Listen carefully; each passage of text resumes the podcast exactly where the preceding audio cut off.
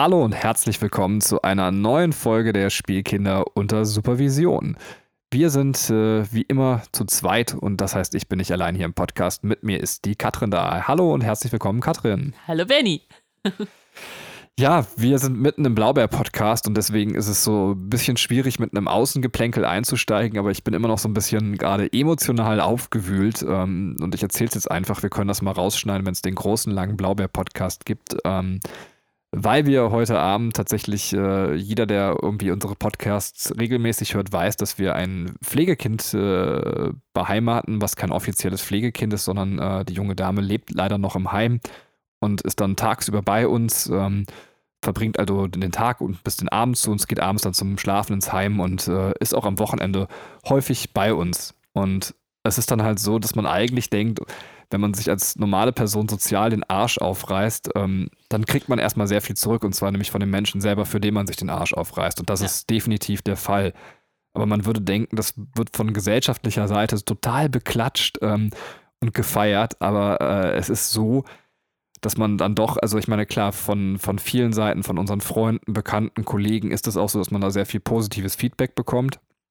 Oder eigentlich ausschließlich positives Feedback.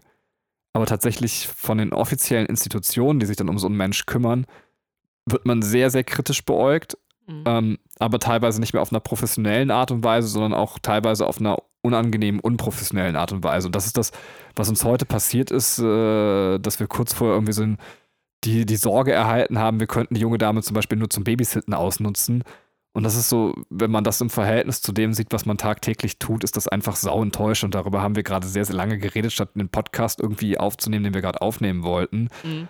Ähm, weil wir einfach auch überlegt haben, ob wir das den Leuten mal spiegeln sollten und sagen sollen, ey, wir sind Menschen mit Gefühlen, das verletzt uns vielleicht auch. Ja. Und hatten gerade hier eine lange Taktikbesprechung ich habe irgendwie gemerkt, ich kann sonst nicht in den Podcast einsteigen, wenn ich das nicht mal eben loswerde. Jetzt darf Katrin auch gerne noch was dazu sagen, wenn sie will.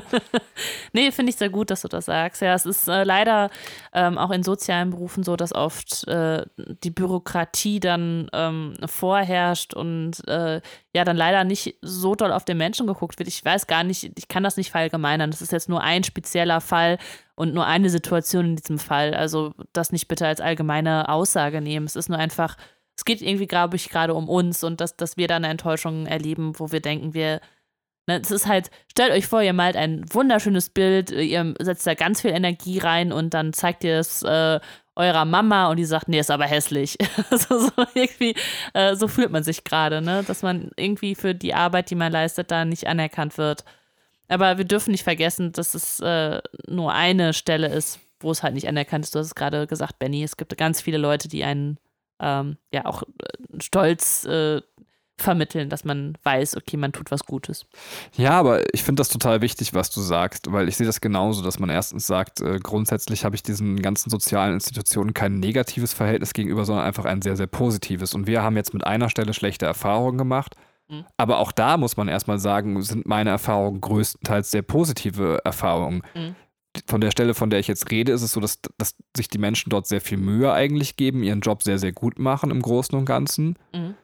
Ähm, aber irgendwie tatsächlich dann zu uns äh, in einer Art und Weise, ich würde auch ein gewisses Misstrauen erwarten und ja. für beruflich vernünftig ja. halten, aber dass diese Art von Misstrauen, die uns entgegengebracht wird, wirkt fast wie eine Eifersucht, dass wir uns als Familie kümmern und, und dann auf einmal auf so eine ganz kindliche Art und Weise, die niemandem was nützt. Es geht also ja. nicht mehr um also, dass man das Gefühl hat, bei den Vorwürfen, die dann irgendwie im Raum sind, mhm. geht es um, um professionelle Gedanken, wo es um den Schutz des Kindes geht, weil da würde ich sagen, da klopfe ich Ihnen für auf die Schulter. Das sehe ich genauso wie Sie auch. Ähm, ja. Und ich bin da auch bereit, kommen Sie vorbei, machen Sie Hausbesuche, fragen Sie mich alles. Ähm, aber es ist halt so eher so ein, ja, das Kind ist jetzt lieber bei Ihnen und, und deswegen sind wir irgendwie eifersüchtig. Äh, so, so ein Ding, wo ich denke, so, da kommen so, so, so eher so, es geht hier um menschliche Abgründe und, mhm. und die tun einfach an der Stelle nicht gut. Ja.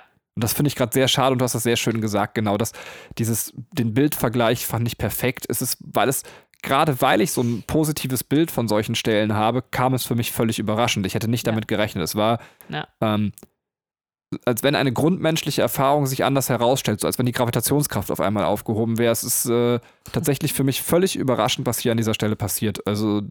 ja. Ja. Was jetzt nicht schlimm ist, aber ähm, tatsächlich war es, glaube ich, ganz gut, jetzt mal auch im Podcast darüber geredet zu haben. Also wenn ihr euch für ein soziales Projekt engagiert, müsst ihr quasi vielleicht auch sagen, dass man manchmal auch äh, als mehr Durchhaltevermögen braucht, als man denkt. So nicht jeder feiert einen direkt als Held, nur weil man sich irgendwie gut engagiert. Ähm, Ja. Punkt. Ja, so ist es leider. Aber wir können jetzt aber noch über was ähm, anderes äh, reden, über was Schönes reden. Und zwar. Zum Beispiel, dass wir so einen scheiß Knopf haben, den man Verdammt, ja, runterdrehen muss. Und ich musste jetzt quasi meine Gefühle erst ins Mikrofon quatschen und dann habe ich diesen Knopf selber runtergedreht, obwohl ich Katrin jede Podcast-Folge von 160 sage, Digga, dreh mal diesen scheiß Knopf runter. Ich glaube, das ist in den letzten drei Folgen sagst du das auch immer. Und bei der letzten Folge habe ich das nicht sogar bei der letzten Folge getan, aber da saßt du neben mir, weil wir den Frozen-Podcast aufgenommen haben und mit den beiden Gästen, die wir da hatten, saßen wir beide. Egal. Also dieser Knopf ist jetzt gedreht, wir sind zufrieden und können mit unserem Podcast anfangen. Ja, und der Frozen-Podcast ist eigentlich nochmal ein gutes Ende. Da kann man den lieben Menschen, über den wir gerade reden, hören und hört einfach den positiven Teil der Sache. Und zwar Ja. das, was wir geschenkt bekommen haben, nämlich einen lieben Menschen, der sich dieser Familie mit engagiert. Ähm, den wir zum Babysitten ausnutzen können. yeah! So, Alles richtig gemacht. wir kommen zum dritten Kapitel von Blaubeer und zwar Mein Leben auf der Flucht. Und Katrin fasst jetzt mal ganz kurz zusammen, wohin denn der Blaubeer so flieht. Alles klar. Der Blaubeer war ja auf der Klabautergeisterinsel und merkt halt, okay, es tut ihm nicht gut. Er wird immer mehr selber zum Klabautergeist und muss jetzt dieser Insel entfliehen. Er baut sich ein kleines Floß aus den äh, Ästen oder aus, dem, aus kleineren Baumstämmen, nimmt etwas Proviant mit und stößt sich ab und macht sich einfach auf den Weg. Ähm, auf seinem Weg auf dem Meer ist er dann, ähm, gibt es äh, drei Stationen oder drei größere Stationen, die er kreuzt. Einmal kreuzt ihn ein riesiges Schiff, und zwar die Moloch. Ähm, das ist ein einfach ein gigantisches Boot, ähm, die er, äh, das einen gewissen Sog auf ihn ausübt, äh, indem es äh, sagt, komm auf die Moloch und er würde gerne drauf, aber er ist einfach ähm, zu weit weg und kommt einfach nicht ran und deswegen zieht die Moloch an ihm vorbei. Aber ich glaube, sie braucht mehrere Tage, bis sie dann äh, wirklich an ihm vorbeigezogen ist, was dann halt auch die Größe des Schiffes zeigt. Als zweites kommen dann die Tratschwellen. Das sind äh, zwei witzige Wellen, die eigentlich Seefahrer um den Verstand quatschen, aber jetzt Mitleid mit dem Blaubeer haben, weil der kleine Blaubeer noch nicht sprechen kann. Und sie bringen ihm das Reden bei und nicht nur das Reden, sondern alle Arten von Reden. Irgendwann müssen die Tratschwellen aber weiterziehen. Und ähm, die dritte Station, die dann vom Blaubeer gekreuzt wird, ist der Tyranno-Walfisch Rex. Das ist ein riesiger, einäugiger Fisch. Und äh, der verschlingt versehentlich das Boot oder das Floß vom Blaubeer. Der kann sich aber noch retten auf den Fisch selber drauf und will sich aus den ganzen Harpunen, die auf diesen Fisch stecken, ein neues Floß bauen. Ähm, ja, wird dann aber davon abgelenkt, dass der Fisch einfach super entspannt ist, wenn er äh, die, wenn die Harpunen aus dem rausgezogen werden. Und so zieht er halt alle Harpunen raus und stellt dann fest, verdammt, ich habe die weggeworfen, jetzt kann ich mir gar kein Floß mehr bauen und der Fisch geht gleich wieder unter. Äh, der setzt ihn aber dann noch glücklicherweise auf einer Insel ab, ähm, wo er noch ein nächtliches Kichern hört und dann einschläft. Und dann ist das Leben auf der Flucht erstmal vorbei. Ja, das war die Zusammenfassung. Jo, äh, fangen wir dann auch bei der Moloch wahrscheinlich an, oder? Also, ähm, Ja, Dass wir da- sagen. drüber sprechen. Ich, kurzer Einwurf, es ist mir gerade wieder eingefallen. Zum Glück ist es mir gar nicht beim Notieren meiner Podcast-Notizen eingefallen, sondern irgendwie ist mein Kopf gerade angesprungen. Kennst du das Wort Moloch? Also, Äh, ja, kenne kenn ich, aber ich wüsste jetzt gar nicht, wie ich, also, ja, es ist tatsächlich, also ich kenne es aus meinem Religionsstudium, ich habe es jetzt nochmal gegoogelt. Es ist nämlich ein Wort, was in der Bibel auch häufiger vorkommt. Es ist ähm, verbunden eben mit, mit einer Hölle oder so? Ja, mit, mit einem, also quasi, also mit bösen Göttern und vor allem, glaube ich, auch mit Opferriten ähm, bezüglich einem böser Götter. Das habe ich jetzt gerade nochmal nachgeschlagen. Das ist jetzt Ah. Wikipedia-Wissen, also nicht mein Studiumswissen, ähm, wo auch stand, dass es Opferriten sind, wo Kinder durch Feuer geopfert werden sollen. Aber es ist halt, vor allem ist Moloch mit, mit negativen Gottheiten irgendwie Ah, äh, verbunden in der Bibel. okay. Fällt mir gerade nur so ein. Es hat von, von vornherein so eine negative Konnotation, äh, das Wort. Witzig. Genau, was man aber vielleicht auch jetzt gar nicht einem so auffällt, wenn man nicht irgendwie in diesen religiösen Gefilden belesen ist. Ähm, Ja. Ja, nee, ich, ich musste gerade an Molochen denken, aber das äh, heißt eigentlich Malochen, ne? Und ist, äh, ist dann eher dialektalisch abgewandt. Wenn das so Opferriten sind, Kinder ins Feuer zu werfen, kommt Malochen vielleicht daher, dass man immer, so, wenn, wenn man so viele Kinder ins Feuer werfen musste. Kann natürlich sein. Äh, ja, die, die Moloch ähm, ja, ist natürlich das, äh, das teuflische Verbotene, wo der kleine Blaubeer hin will, ähm, aber noch nicht rankommt und deswegen zieht er weiter. Also vielleicht äh, ist, es, ist es die Jugend, die er sieht. die, die, die jugendliche, ähm, ja, das jugendliche Ausleben, das, das Böse, was man äh, während seiner Jugend mal tut. Ähm, eine, eine Art Foreshadowing. Ja, das wäre die Frage. Sind wir, also wie gehen wir unseren Blaubeer-Podcast an, weil wir es ja kapitelweise machen? Reden wir darüber? Ich denke, jetzt kommt ein kleiner Mini-Spoiler, und zwar die Moloch wird nochmal auftauchen im Laufe des Blaubeers sprechen wir, das haben wir im Vorgespräch nie geklärt, sprechen wir erst dann darüber, was eigentlich die Moloch äh, in der Zukunft sein wird. Äh, also lassen wir es an der Stelle nochmal offen. Und ja, ich würde das ja, ich würde einfach mit dem Wissen, was wir jetzt halt aus dem Buch bis dahin haben, äh, tatsächlich reden. Also, dass, dass die Moloch nochmal auftaucht. Ich finde, das ergibt sich schon einfach daraus, wie es erzählt wurde. Ich glaube, es wird auch in dem Kapitel direkt gesagt, dass er sagt, dass äh, ich mhm. konnte nicht ahnen, dass ich die Moloch nochmal wiedersehen ja, würde. Ich ja. meine, es, es, wird in so einem Nebensatz tatsächlich erwähnt, dass es eine weitere Begegnung gibt. Ja, ansonsten ein sehr witziger Einstieg. Also generell erstmal dieses, ähm, wie es geschrieben ist, dass er sich irgendwie dieses, also es ist ja, bevor er zum Moloch kommt, äh, wird seine Aufbruchsstimmung beschrieben, dass er sich ein Floß baut mhm. und eben von der Klabautergeisterinsel aufbrechen will und, und wie nervös er ist. Ja. Und es ist unfassbar toll geschrieben. Ich äh, würde es mal ganz kurz äh, vorlesen. Ähm, um tatsächlich äh, da eben reinzukommen. Ich, also ich lese ein kleines Stück davor. Ich fühlte mich großartig, der Wind in meinem Fell und unter mir das wilde Meer, anscheinend nur dazu da, um mich dem Abenteuer entgegenzutragen. Gab es etwas Aufregenderes als eine Entdeckungsfahrt ins Unbekannte, als eine Reise über den großen, weiten Ozean? Drei Stunden später dümpelte mein Floß im Zentrum einer kolossalen Flaute. Konnte man sich etwas Langweiligeres vorstellen als eine Reise übers Meer? das, ist, das ist schön. Diese Anfangseuphorie, die dann irgendwann verpufft, ne? das kennt man ja so oft. Ja, aber es ist tatsächlich äh, mehr als das. Jetzt hole ich mein bescheidenes Schulwissen raus. Ist es nicht auch eigentlich eine Genre-Persiflage, um es mal korrekt zu sagen? Und zwar ist es die Anti-Romantik, dass die Aufbruchsstimmung der Romantik, die wir in der romantischen Literatur finden, mhm. tatsächlich zwar aufgegriffen wird, ja. in heidenen Worten, da geht es ja auch sehr oft darum, eben aus dem Hafen auszufahren und der Weite entgegenzufahren und dann ja. aber direkt mit Realismus quasi in die Fresse geschlagen. Ja, gekappt. Ist das nicht so, dass es so ein bisschen auch so dem Literaturgenre der Romantik ja, quasi ent entgegenschlägt von den Worten und Stimmt. dann eben wieder rausgenommen wird? Stimmt, sehr schön. Sehr schön beobachtet, finde ich gut.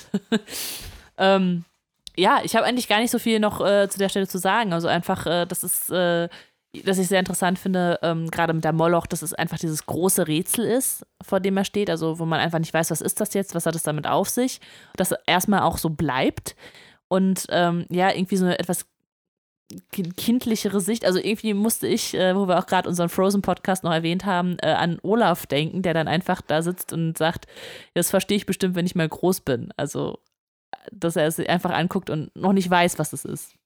Ja, ja, absolut. Übrigens aber auch das Thema Langeweile, weil wir ja auch irgendwie so ein bisschen über die Entwicklungsstadien gesprochen haben, mhm. finde ich, passt sehr gut in eine frühkindliche Entwicklung. Also Langeweile ist ein Zustand, den ich nur aus meiner Kindheit kenne. Ja. Ja, und das sehe ich, also ich will nicht sagen bei meinem Sohn, ähm, ich weiß nicht, aber wobei ich glaube auch der hat Momente, wo er sich vielleicht manchmal langweilt. Ähm, ja, würde ich sagen. Und unsinniges Zeug macht, er kann halt noch nicht sprechen, aber das ist ja beim Blaubett zu dem Zeitpunkt auch. also Langeweile ist primär ein Kindheitsgefühl. Ja, oder wenn du einen äh, Scheißjob hast, das, äh, das ja. kann auch da, da entstehen dann. Ja, ja, klar, oder, also ich will das auch nicht sagen, ich glaube, es gibt auch Leute, die leider im, im Erwachsenenalter noch Langeweile verspüren. Ähm, man kann auch einfach Pech im Leben gehabt haben. Also ja. tatsächlich, es gibt glaube ich, viele Variablen. Ich wünsche aber jedem Menschen, der da ist, falls jetzt jemand hier zuhört und sagt, ja, ich habe sehr viel Langeweile, deswegen höre ich mir euren scheiß Podcast zum Beispiel an. ähm, Grüße! das war sehr witzig. Ähm, nee, dass die Person einfach hingeht und sagt, ich fange an, Variablen zu ändern und ich hoffe, dass es ihr das gelingt. Also, das ja. ist natürlich immer die zwei Schritte zu sagen, ey, ich fange an, irgendwas konkret in meinem Leben zu verändern, aber der zweite ist natürlich auch, dass es irgendwie gelingen muss. Ähm, ja. Nehmt euch ein Pflegekind. Könnt ihr euch über andere Leute ärgern. Ähm, Sollen wir zum nächsten, äh, zur nächsten Station gehen? Ja, können wir machen. Und zwar ist das dann die sogenannten äh, Drahtschwellen. Ähm. Genau, die Drahtschwellen, die ich sehr, sehr liebe. Also ähm, ich muss einmal ein kurzes Zitat anbringen, weil äh, das finde ich fantastisch. Ich konnte zuhören, aber nicht sprechen. Weder die Zwergpiraten noch die Klabautergeister hatten darauf Wert gelegt, dass ich sprechen lernte. Mir fiel das gerade erst selber auf. weißt du, als wäre Sprechen so ein, ähm, ja, so, also ein äh, unbewusster Akt. Ja, das stimmt. Also, äh, ja, das ist, ja, eben, weil eben Sprechen lernen ist halt irgendwie was Intuitives, was Natürliches. Ähm, ja, und auch, auch ist es halt doppelt absurd, weil das Buch ja in der Retroperspektive geschrieben ist und ja. niemand würde in der Retrospektive nachträglich auffallen, dass ihm nicht aufgefallen ist, dass er zum Zeitpunkt nicht sprechen konnte. Ja. Also es ist mehrfach witzig. Mir ist das selber gar nicht aufgefallen, wie witzig diese Stelle eigentlich äh, ist. Ja, deswegen, ich, ich liebe diese Stelle. Ja, die Drahtschwellen sind generell toll, muss man einfach sagen. Auch hier wieder haben wir das, was wir schon ein paar Mal angesprochen haben im Blaubeer-Podcast, und zwar eine riesige Aufzählung. Ja. Und diese Aufzählungen sind toll. Also alles, was man mit Worten machen kann, wie Worte, äh, was für Worte es überhaupt gibt. Ähm, ja. Aber auch, wie gesagt, generell, wie man Sprache nutzen kann, um eine Rede zu halten oder. Ja. Es, also, so, also es ist halt so doppelt lustig, dass genau an der Stelle das ist, weil er, also, weil er mit Worten halt so wie soll ich mal das beschreiben? Ich, ich, ich komme jetzt selber nicht drauf. Ähm, es ist super schwer, das zu erzählen. Ähm, er, er zaubert halt mit Worten genau das, was, was er mit diesen Worten macht. Ja, ja, abs aber absolut. es ist genau das. Es ist, es, ist, es ist so meta, weil er ein Wortkünstler ist, aber er auch zeigt, letztendlich, wenn er diese Sprachreihung macht, ähm, er, er, zeigt, ich weiß genau, ja. was man, also ich kenne den ganzen Baukasten, mit dem ich arbeite. Ja, genau. Und das ist cool. Genau. Ja. Auch dass er als Wort, eins der Wörter, die er ähm, da anführt, ist der Binomialkoeffizient. und Benny sofort, ich weiß, was das ist. Und ich so, hä, was ist das denn? ja, es ist halt ein Wort aus der Mathematik. Äh, und zwar ähm, gibt der Binomialkoeffizient an, wie viele Möglichkeiten es gibt, quasi aus einer n-elementigen Menge eine k-elementige Teilmenge zu ziehen. Ähm, das Dankeschön. ist zwar was, was man aus Schulwissen noch haben könnte, weil früher Oberstufe Mathematik, äh, da macht man das. Mhm. Aber es ist zumindest, zeigt es auch, dass Walter Mörs eben ein belesener Typ ist, der solche Sachen noch irgendwo kennt. Also, was auch krass ist, äh, dass er so einen witzigen Fachbegriff und Binomialkoeffizient, ja. da kann man noch so Mathematiker sein. Das Wort ist einfach auch ein geiles Wort, weil es einfach komisch klingt. ja, das stimmt. ähm, er hätte ja auch sowas wie Plusquamperfekt oder sowas nehmen können, was halt auch schon äh, total absurd ist. Ähm, aber ja, deswegen eigentlich ganz, ganz nett, dass er auch äh, da was Mathematisches reinbringt. Äh, übrigens finde ich es sehr schön, ähm, dass es nochmal zeigt, also der redet irgendwie zwei Sekunden mit den Wellen und ist dann äh, mit denen befreundet. Also das ist äh, schön, dass da auch nochmal gespiegelt wird, wenn man klein ist oder ein kleines Kind ist, dann ist man schnell, schließt man schnell Freundschaften und äh, das tut er halt äh, im Sinne seiner Entwicklung auch sehr schön. Ja, und das, obwohl die Wellen ihn eigentlich ursprünglich äh, umbringen wollten. Ja, das stimmt. weißt du, äh, früher waren sie Feinde, jetzt sind sie die besten Freunde. Das hat man doch auch immer oft gehört, oder? Äh, dann äh, finde ich ähm, ganz witzig den Verweis auf vorhergehende Kapitel, de, wo er sagt, dass, dass Wellen halt alle unterschiedlich sind. Und jetzt äh, sagt er halt, äh, okay, diese beiden Wellen sind eineiige Zwillingswellen und äh, die eine ist ähm, gleicht der anderen. Und da stimmt es jetzt mal ausnahmsweise, dass eine Welle halt aussieht wie die andere. Ich, ich lese nochmal eine Stelle vor, weil wir es gerade hatten. Ich habe es gerade gesucht parallel. Ähm, ich weiß gar nicht, äh, ich glaube, das ist okay, weil dieses Zitieren macht ja wirklich nur Werbung für Walter Mörs und zeigt, mhm. äh, dass das Buch unbedingt lesenswert ist. Also kauft das Buch, wenn ihr es nicht kennt.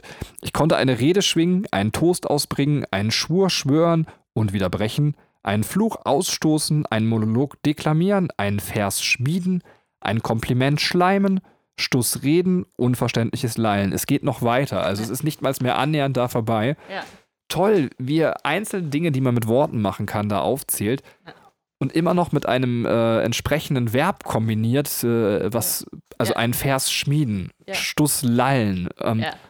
Unfassbar, also so, so liebevoll. Und das kommt in diesem Kapitel häufiger, diese tollen Aneinanderreihungen, die ich wirklich ähm, wie Bonbons auf der Zunge quasi mir zergehen lassen könnte. Oder im Gehörgang. Wie Bonbons im Gehörgang. wow wir sind halt nicht so äh, fantasievoll wie der Herr Mörs oder wie die Drahtschwellen, die ja dann auch noch dem Blaubeer seinen Namen geben, wo er auch dann nochmal sich darüber amüsiert, dass die Fantasie der Drahtschwellen jetzt nicht sonderlich äh, groß ist, weil sie ihn halt Blaubeer nennen, also das, was er ist. Aber vielleicht ist es auch ähm, deswegen ein Geniestreich, ihn Blaubeer zu nennen. Und dann das Coole, ich weiß nicht, ob wir jetzt schon da sind, dass dann die Pointe von dem Ganzen fast wie ein gut erzählter Witz äh, rüberkommt. Und zwar die Frage, warum eigentlich die Tratschwellen tratschen und warum sie ihm kein Schreiben beibringen. Und zwar, ähm, weil das geschriebene Wort im Wasser keine Bedeutung hat, weil Papier viel zu schnell nass wird. Ähm, als wenn das ein, ein, ein riesiger, langer Witz wäre, der auf diese Pointe hinausläuft, fand ich sehr, sehr schön. Ähm, Ach ja, ja, man sieht, man sieht also einfach, steckt einfach sehr viel Herzblut drin und einfach sehr schöne Ideen. Ich finde auch tatsächlich, das muss man mal sagen, die Drahtschwellen sind das absolute Highlight dieses Kapitels. Der Ja. Rest ist äh, nettes Beiwerk, könnte man fast rauslassen, liest man ganz gerne, ist auch schön. Aber diese Drahtschwellen ist so, ähm, man, man liebt es. Dann äh, gehen wir jetzt äh, zum Tyranno-Walfisch Rex, Ja, können wir gerne machen. der sowieso einen fantastischen Namen hat. Ne? Tyranno-Walfisch Rex. ja, absolut.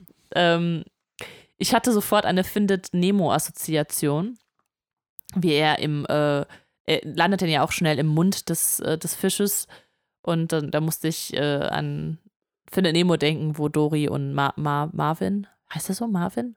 Der Vater von Nemo? Marin, nee, Ma, Ma, Ma, Malen. Malen, Malen. Marlin, äh, im, äh, im Maul von dem Wal sind. Ähm, nur der Blaubär hat dann einfach den besseren Trick, äh, aus diesem Maul halt rauszukommen, indem er sich hin und her schwingt.